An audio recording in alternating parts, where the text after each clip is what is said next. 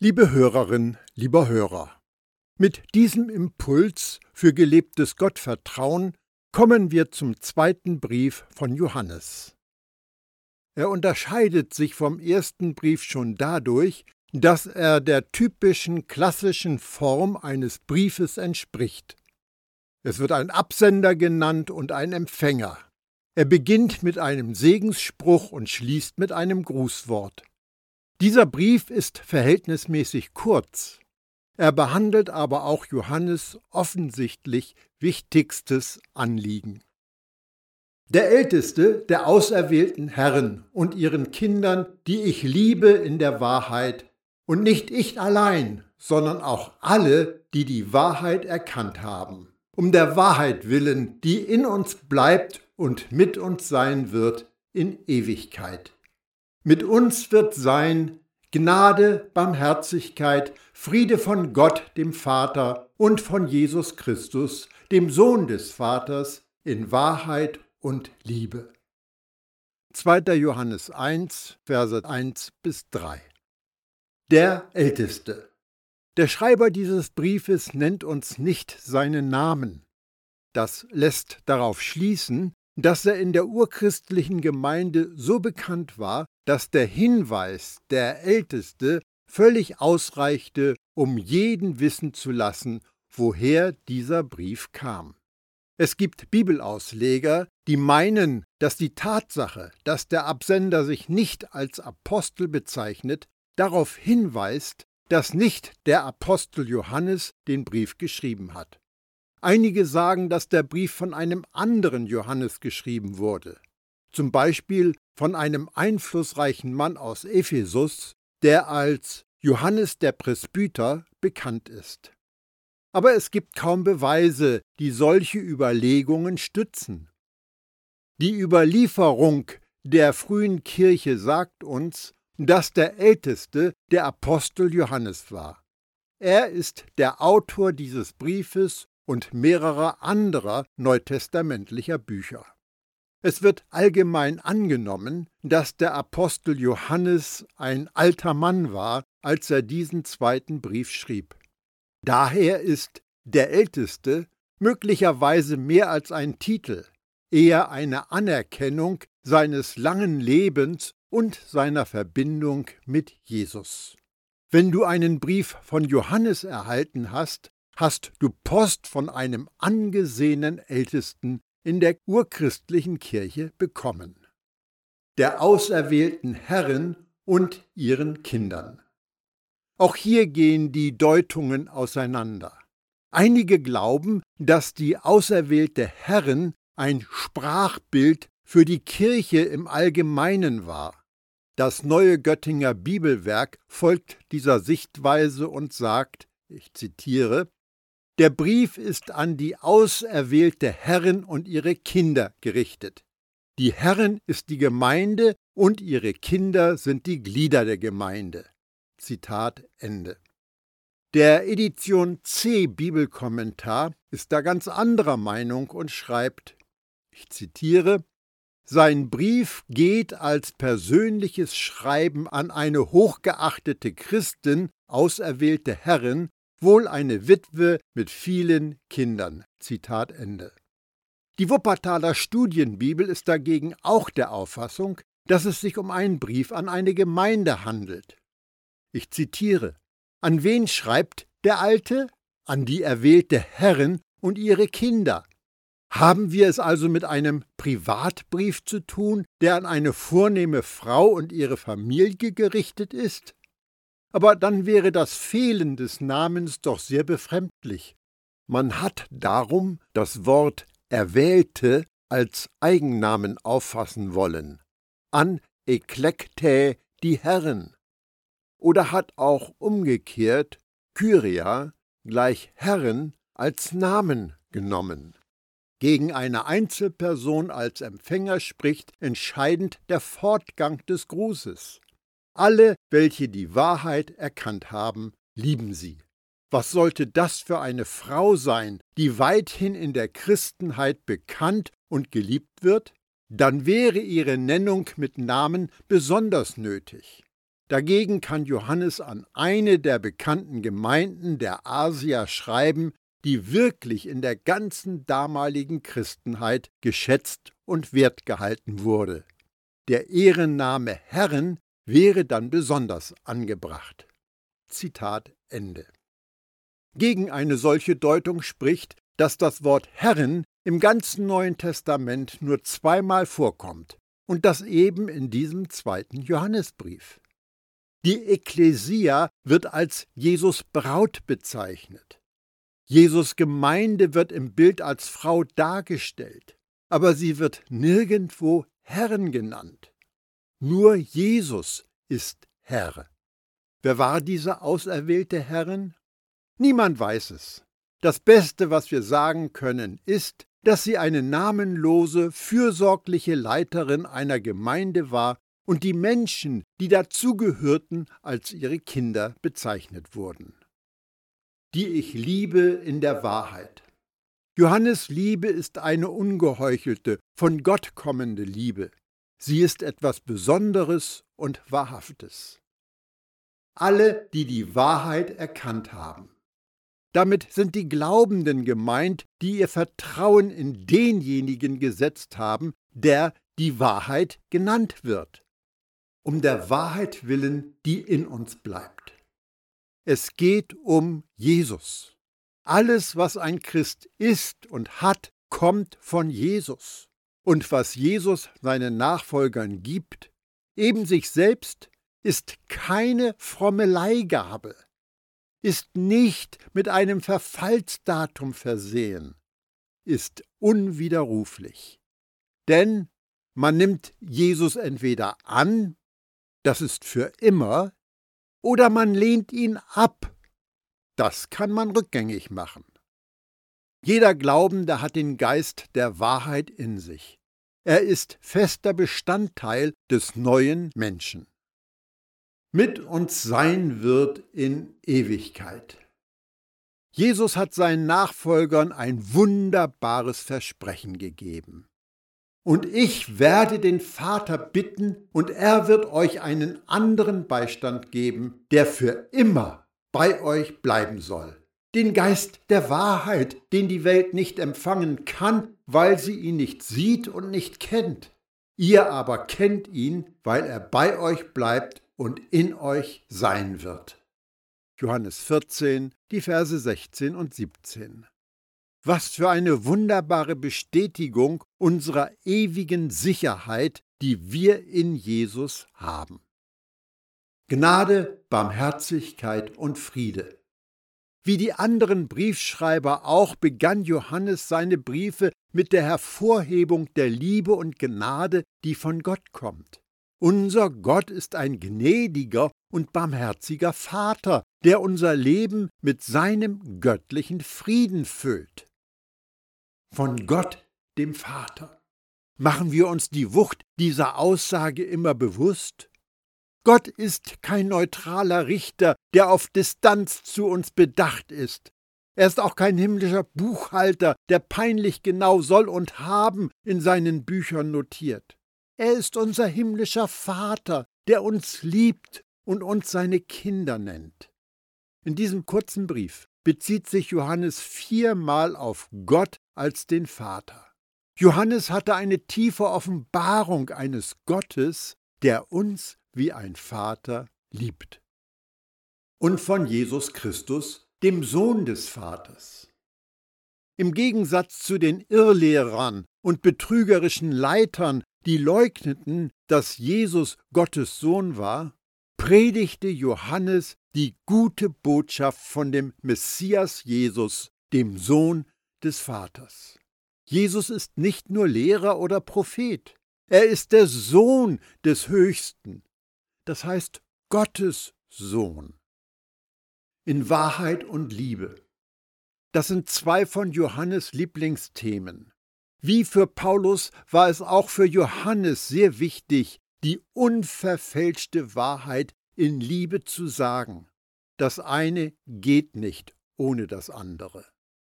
Ich habe mich sehr gefreut, dass ich von deinen Kindern einige gefunden habe, die in der Wahrheit wandeln, wie wir von dem Vater ein Gebot empfangen haben.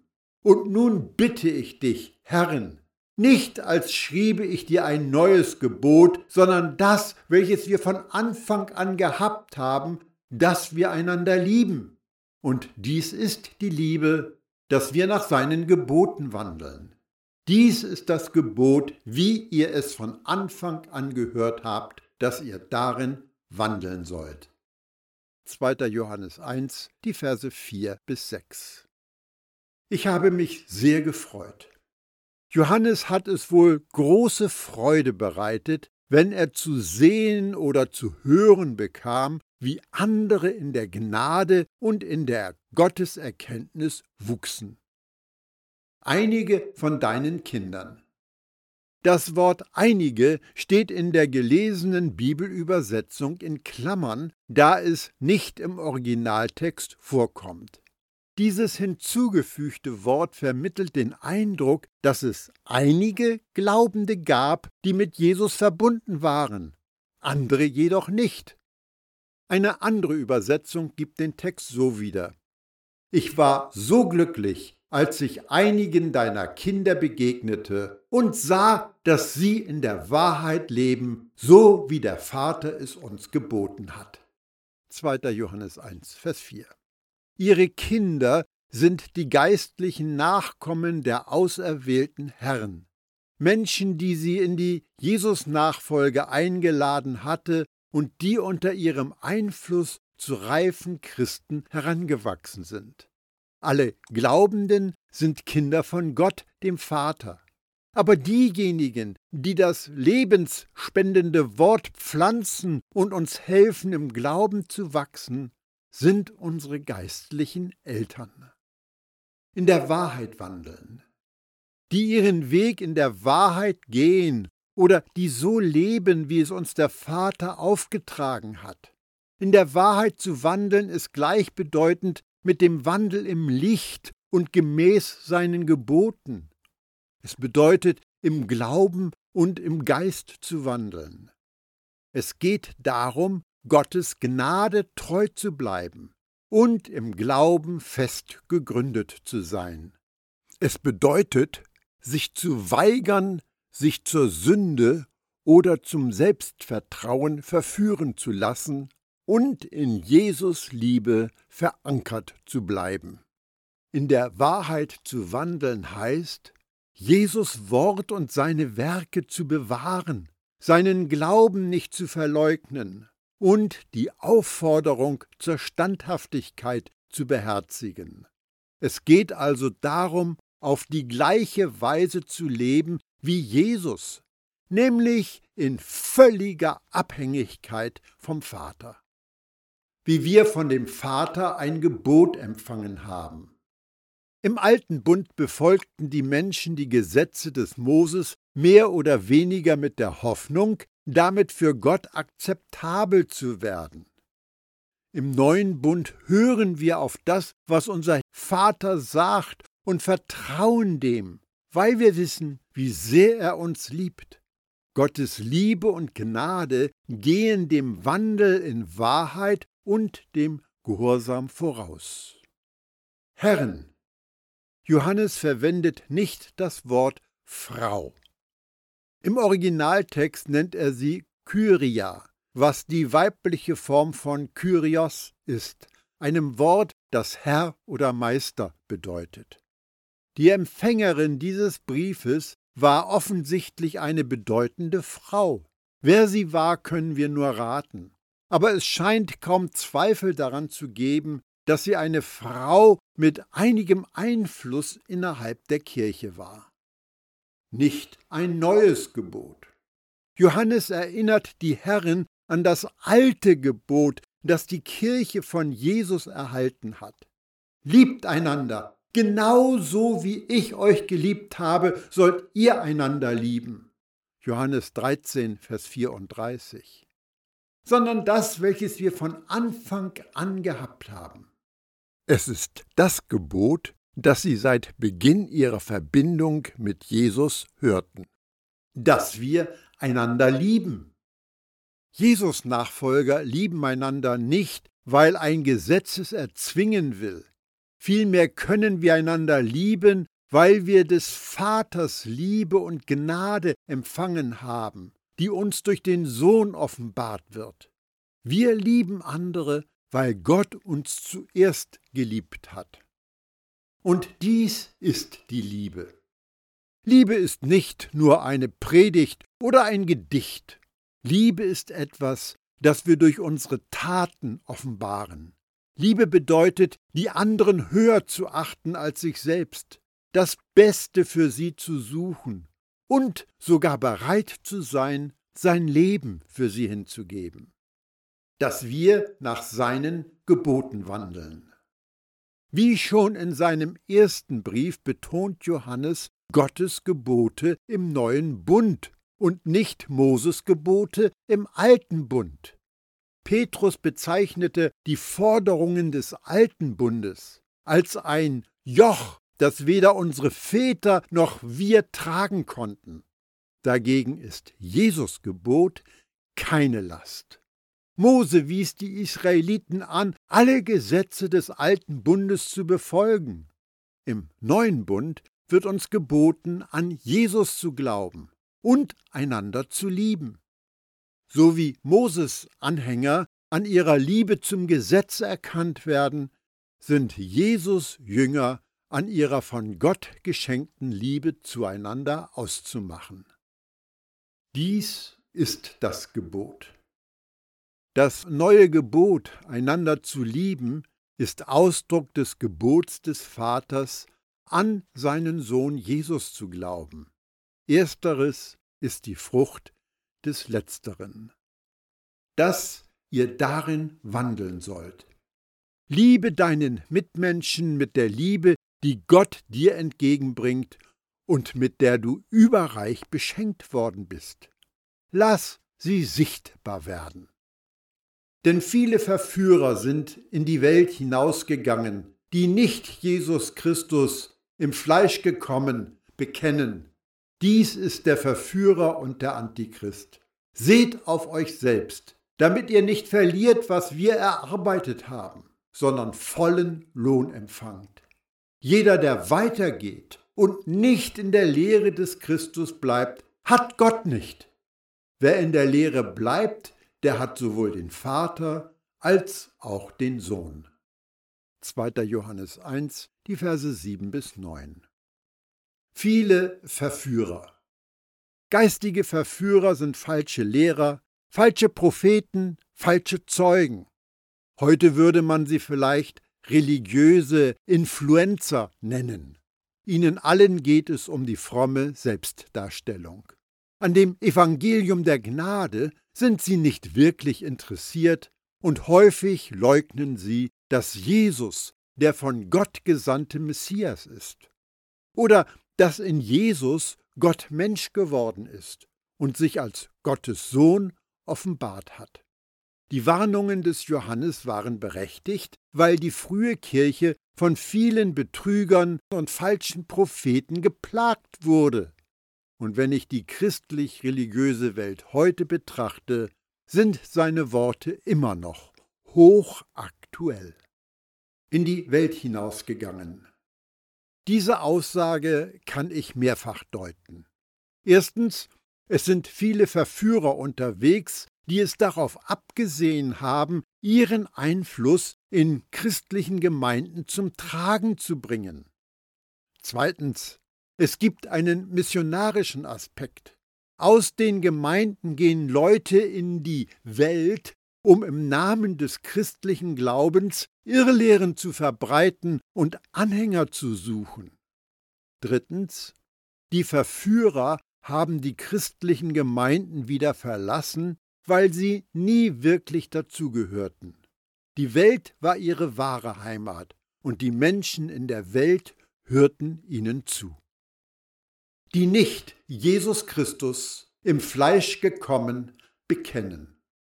Einige falsche Lehrer behaupteten, der Messias sei nicht mit dem Körper eines Menschen gekommen.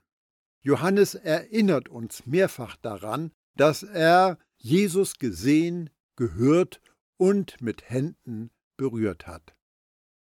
Seht auf euch selbst. Hüte dich vor Betrügern, die Menschen von Jesus abbringen. Johannes Warnungen vor falschen Lehrern und falschen Propheten spiegeln die Warnungen von Jesus und den anderen Briefschreiber wider. Damit ihr nicht verliert, was wir erarbeitet haben. Johannes, die auserwählte Herrin und ihre Kinder hatten den guten Samen gesät, indem sie das Evangelium der Gnade predigten. Seine Sorge war, dass fromme Betrüger ihre Taten zunichte machen könnten, sondern vollen Lohn empfangt. Menschen, die Jesus nachfolgen, sind eine Belohnung für diejenigen, die sich für das Evangelium einsetzen. Sowohl der Älteste wie auch die Herren hatten Menschen zu Jesus geführt. Johannes wollte abwenden, dass einige von Betrügern in die Irre geführt werden könnten. Jeder, der weitergeht, wer über Jesus hinausgeht, hat das Ziel verfehlt. Jesus ist der erste und einzige Schritt, die Reise und das Ziel. Alles, was getan werden musste, um dich heilig, gerecht und für Gott annehmbar zu machen, wurde von Jesus vollbracht. Alles, was wir zu seinem Opfer hinzufügen, beeinträchtigt nur sein vollendetes Werk und ist gelebter Unglaube. Und nicht in der Lehre des Christus bleibt. Manche lesen dies als eine Drohung, etwa so, wenn du nicht weiter in Jesus Lehre bleibst, wird Gott dich fallen lassen. Aber hier geht es um Verführer, die Jesus Christus nicht anerkennen. Johannes beschreibt falsche Propheten und Wölfe im Schafspelz.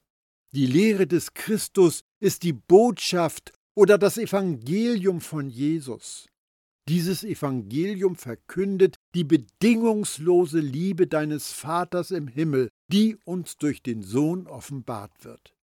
Das Evangelium verkündet die Vergebung all deiner Sünden, weil Jesus sie an das Kreuz getragen hat. Und es lädt uns zu einem neuen und ewigen Leben ein, das nur im Sohn zu finden ist. Die Lehre des Christus ist gleichbedeutend mit dem Evangelium der Gnade, denn Jesus kam voller Gnade und Wahrheit von dem, der auf einem Thron der Gnade sitzt. Hat Gott nicht. Anstatt in Jesus Botschaft zu verharren oder sich in ihr niederzulassen, verfallen einige in leere Philosophie und tote Religion. Sie nehmen ein anderes Evangelium an, das überhaupt kein Evangelium ist. Sie predigen im Wesentlichen einen anderen Jesus wer in der Lehre bleibt. Wer mit Jesus verbunden ist, wird nicht versucht sein, der Gnade tote Werke hinzuzufügen, noch wird er sich von denen ablenken lassen, die zu weit gehen. Johannes wiederholt die Bitte von Jesus. Bleibt in mir und ich bleibe in euch. Johannes 15, Vers 4. Hat sowohl den Vater als auch den Sohn. Viele religiöse Juden glaubten zwar an Gott, aber sie nahmen Jesus, den Sohn, den er sandte, nicht an. Man kann aber das eine nicht ohne das andere haben. Wenn jemand zu euch kommt und diese Lehre nicht bringt, so nehmt ihn nicht ins Haus auf und grüßt ihn nicht. Denn wer ihn grüßt, nimmt teil an seinen bösen Werken. 2. Johannes 1, die Verse 10 und 11. So nehmt ihn nicht ins Haus auf.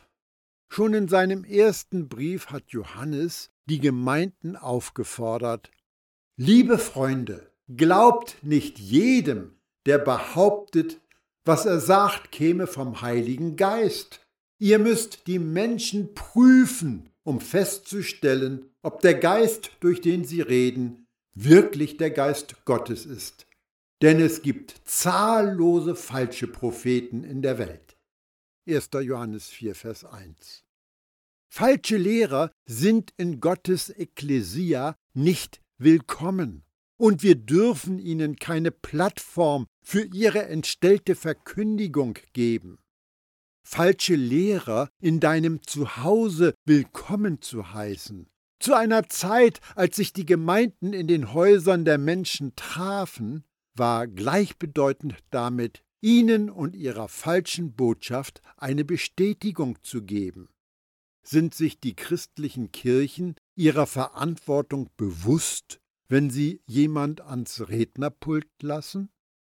Manche deuten die Worte des Johannes als Lade keine Sünder zu dir nach Hause ein. Jesus aber war ein Freund der Sünder. Jesus kam, um die Verlorenen zu suchen und zu retten, und wir repräsentieren ihn nicht gut, wenn wir unsere Türen und Herzen verschließen. Johannes spricht hier nicht von Ungläubigen im Allgemeinen, sondern von falschen Lehrern und Verführern. In einer Welt, in der die Wahrheit einer Aussage weniger wichtig ist als ihre emotionale Wirkung, haben wir eine hohe Toleranz gegenüber Menschen, die die Dinge anders sehen. Aber Johannes zögerte nicht, klare Trennungslinien zu ziehen. Grüßt ihn nicht. Die klarere Übersetzung an dieser Stelle wäre sagt nicht, sei willkommen. Falsche Lehrer und ihre verderbende Lehre sollen nicht wohlwollend aufgenommen oder unterstützt werden. Wer ihn grüßt, nimmt teil an seinen bösen Werken. Johannes nimmt da kein Blatt vor den Mund. Wer einen falschen Lehrer unterstützt oder willkommen heißt, macht sich an seiner Täuschung mitschuldig. Habe nichts mit denen zu tun, die Lügen über Jesus predigen. Obwohl ich euch noch vieles zu schreiben habe, wollte ich es nicht mit Papier und Tinte tun, sondern ich hoffe, zu euch zu kommen und mündlich mit euch zu reden, damit unsere Freude vollkommen ist. Es grüßen dich die Kinder deiner auserwählten Schwester. 2. Johannes 1, die Verse 12 und 13. Obwohl ich euch vieles zu schreiben habe. Johannes könnte viel über Jesus sagen. Er hat sein Evangelium mit der Aussage beendet, es gebe noch vieles andere zu berichten, was Jesus getan hat. Wenn alles einzeln aufgeschrieben würde, ich glaube, die Welt wäre zu klein, um all die Bücher zu fassen, die man dann schreiben müsste. Johannes 21, Vers 25 wollte ich es nicht mit Papier und Tinte tun, sondern ich hoffe zu euch zu kommen und mündlich mit euch zu reden. Johannes bevorzugte wohl einfach ein echtes Gespräch, damit unsere Freude vollkommen ist. Johannes wusste, wie wertvoll es ist, wenn Glaubende ihre Erfahrungen mit Gottes Gnade austauschen können. Es erfüllt Menschen mit einer tiefen Freude, wenn sie erleben dürfen, dass sie Teil einer Gemeinschaft sind, die von Gottes Geist durchdrungen ist. Sie sind Gottes Familie und Kinder. Deine auserwählte Schwester. Jesus Nachfolger sind von Gott Auserwählte. Gottes Ruf ergeht an alle, aber nicht alle folgen ihm. Diejenigen, die dem Ruf Gottes folgen, werden die Auserwählten. Die Auserwählten wählen sich gewissermaßen selbst aus. Aber da Jesus den Ruf auslöst, ist es richtig zu sagen, dass wir Gottes Auserwählte sind. Dieser Brief beginnt mit einem Gruß an eine auserwählte Frau und endet mit einem Gruß von einer auserwählten Schwester. Im Textzusammenhang waren beide Frauen geistliche Mütter oder Leiterinnen innerhalb der frühen Kirche, die geistliche Nachkommen großgezogen hatten. Hiermit beende ich meinen Gang durch die Briefe von Johannes. Es gibt zwar noch einen dritten, aber das Anliegen von Johannes bleibt das gleiche.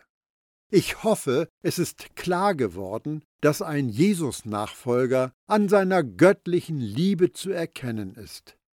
Möge das auch dein Kennzeichen sein.